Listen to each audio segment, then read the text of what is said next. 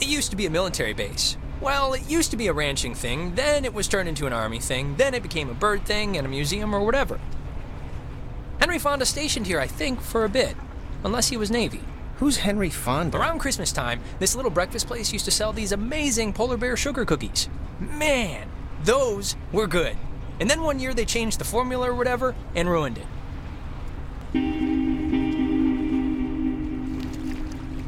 Alex? Hey, still with us? You haven't said anything for like 10 minutes. I can watch the hypnotic rolling of the waves and listen to you at the same time. Oh, okay. What did I say? Little miss, I can see and hear things at the same time.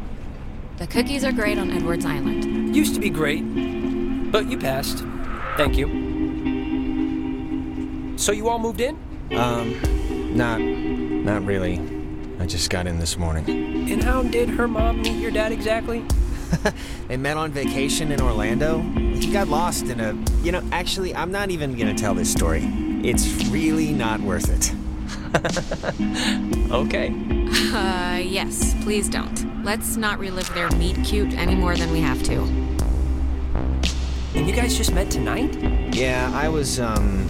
I'd been out of school, and the timing had just never worked out, so. And what does that make you to her then? A uh, second cousin? He'll be like a roommate, really. No, but isn't there like a term for it? Hey, there's an old ship's wheel up here. It's a replica from a Portuguese caravel, it says. Uh, yeah. Yeah, I think the Portuguese discovered the island.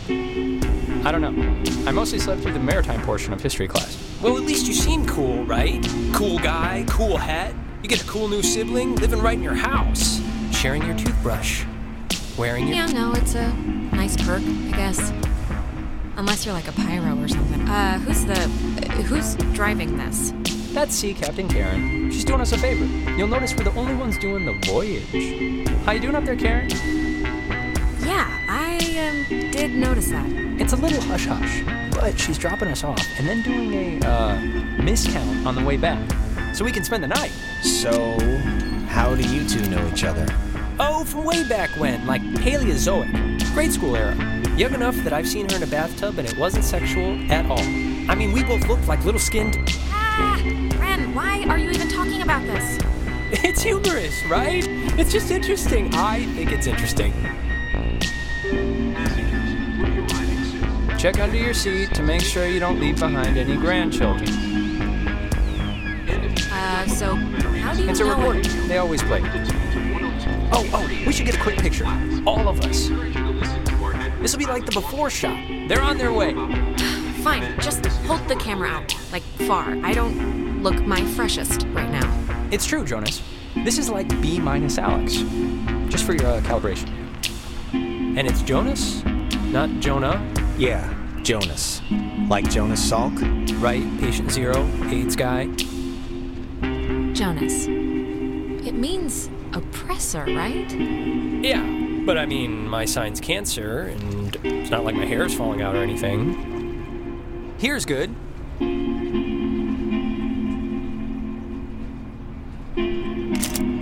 There, great. I'll magic erase all the warts out and stuff, so don't worry. Hey, Alex, you brought the radio, right? The little portable one? What radio? That little, you know, the little, it almost looks like a toy. The, uh, oh, oh, you're joking. Just bring it out, will you? There's the little guy. Our high school has a radio station, and Carly, she's a friend of ours. She's filling in because Reggie got mono from some track runner or something. It doesn't matter. What matters is that she's gonna say something like, basically, We spent right five now years about our thing. the effects of 10 So tune schools into in Yamhill 88.3 so I can tell her County. we heard it. compared them to that of Douglas, we saw relatively huge jumps in teacher turnover. It's, uh, to the left of the dial? which I played because that song's been stuck in my head since I woke up this morning. But, oh, actually, it's a little after 10 o'clock, which means my dear friend Ren and his buddies are probably just touching down on Edwards Island for the yearly bash on the beach or whatever we call it now. But, anyways, I promised him that I'd play a song from his band, so hope you're listening, Ren. Here are the Red Headed Bedwetters with Baby Carrots.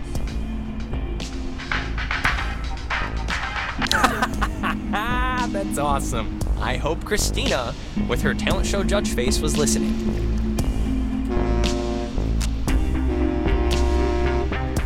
We must be getting close. There's no radio reception on the island. I'm glad I got to hear it before it went totally kaput.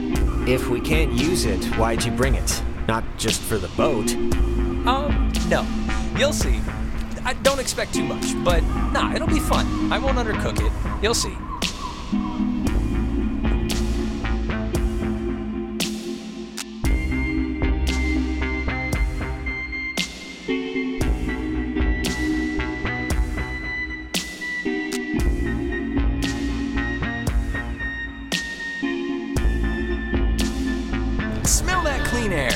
Girls.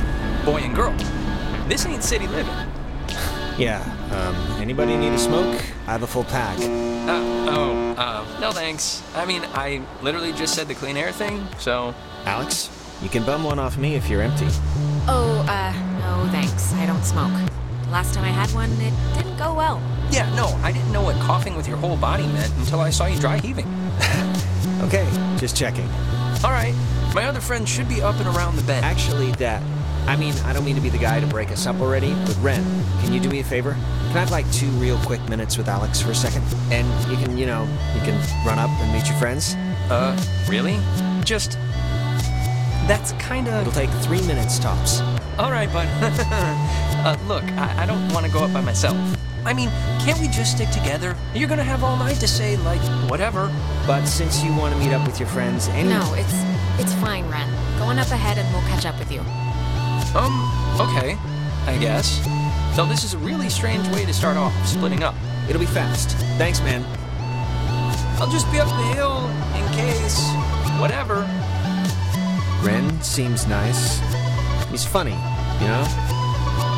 Yeah, I mean, he's harmless. But yeah, he's nice. Listen, I just wanted to grab you ahead of time and say you've. When the flag is flying, we are running. Um, I think it's supposed to say running. Oh, Oh, and thanks for setting up the attic for me. It's cool how it's like a little bedroom. yeah, no problem.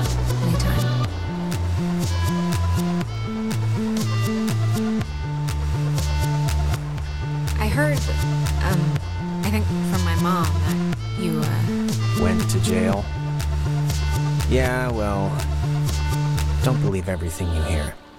We can catch back up with Ren now. I didn't mean to take so long. it's kind of kitschy, right?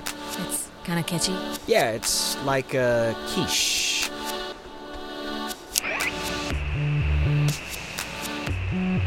Uh, I think they block this off at night since nobody needs to use it. Or maybe they just had a parade? Sure, either one. Uh, if nobody lives here and the stores are all closed, whose car is this? Oh, there's always that one lonely car in every parking lot.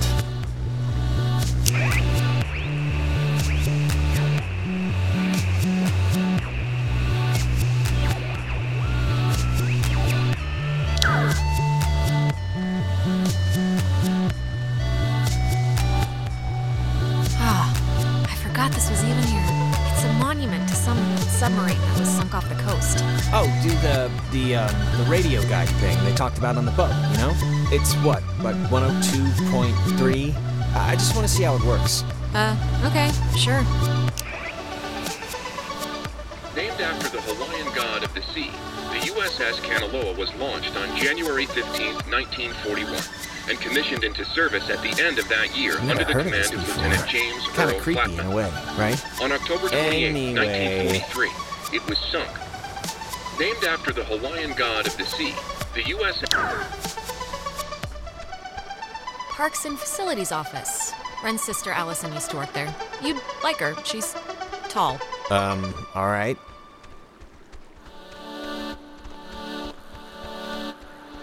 Man, they close up early. I guess no point in staying open if nobody's here. Hello, kids. Look, the other guys and gals must be further up, so be quick now. Okay, speed read definition of Edwards Island. This is a tourist trap with shops and a beach. Nobody lives here except for some geriatric named Mrs. Adler. But, as God is my witness, we'll never mention her or any other old person's name again. We are here to drink and be stupid. A tradition apparently started by bored recruits in the 1950s who would sneak dates over from the coastal towns. They literally called it trawling. Uh huh. Really? That's kind of gross. Yeah, sex is gross. So disgusting. Man, get a room, you soldiers. So, to summarize, we are not allowed here after dark. The town is shut down, and we, the Camena High junior class, have come to commit improper acts. And the other thing, the beaten path officially ends here. The beach is past the fence. I think Jerry told me that there's a way that you used to get over there, but I'm blanking on what it was. But it's not, I mean, it can't be too difficult. Well, look, there must be something. I mean, Jerry got over. Yeah, exactly. I think the dumpster will get us over if it'll budge. Well, let's try it. Anyways, the town's youths keep the whole slink over camp thing alive and well. No, no, no. I um, I, I got. Improper acts? What does that even mean? Soaping windows? Yeah, I don't think that'll get us tossed in the stockade. No. But maybe the fact that I brought a whole crap ton of drugs will. Oh, well, yeah, that'll do it then. Of course you did. I've been looking forward to this for a really long time, and I'm not leaving the fun part of this to chance. That's all. And the other thing is the Weirdo Caves. Weirdo caves. The whole reason Alex brought her radio is because when you go to the. It's like the front, The mouth. the mouth of this particular cave, you can sometimes pick up frequencies to stations that don't exist. You'll hear voices or just sounds. And No way, come on. Alex has always been a devout skeptic, even though the fourth grade field trip proved it without a shadow of a doubt. Oh, God, whatever. So back up a second. Who's Mrs. Adler? Her family, I think, like owns or owned some of the island or something. She's been shacked in the same spot for like 70 years. She's kind of what you call the local legend. She has a house Man, on. that woman won the life lottery. 70 years of sleeping with the window open and smelling the ocean. You'd be okay with never leaving. Never leaving. Just there. All the time. Well, I don't know. Maybe I'd get bored with the same scenery, the same parrots screaming at me. Well, of course you'd get bored. You're bored here. Jonas, did you know that a little birdie told me that our Alex here is thinking of going out of state to college? Oh, really?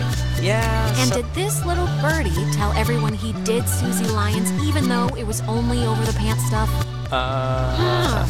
Just because Mark spent his study hall at the advisory board doesn't mean he's allowed to look through our submissions. Look, Alex, I just.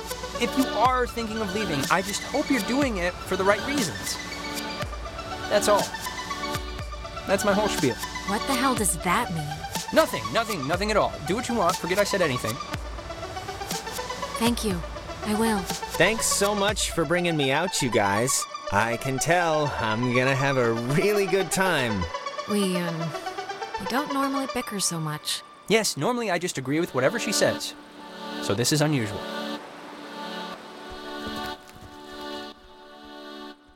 Listen to the Game est un podcast produit par Podcut. Vous pouvez retrouver l'ensemble des podcasts du label sur podcut.studio. Et si vous avez l'âme et le porte-monnaie d'un mécène, un Patreon est aussi là pour les soutenir. Vous pouvez aussi retrouver le podcast sur Twitter, at LTTGpodcast, ou sur Facebook. Je rappelle qu'une présentation globale du concept est disponible en épisode 0. Merci de votre écoute et à très vite.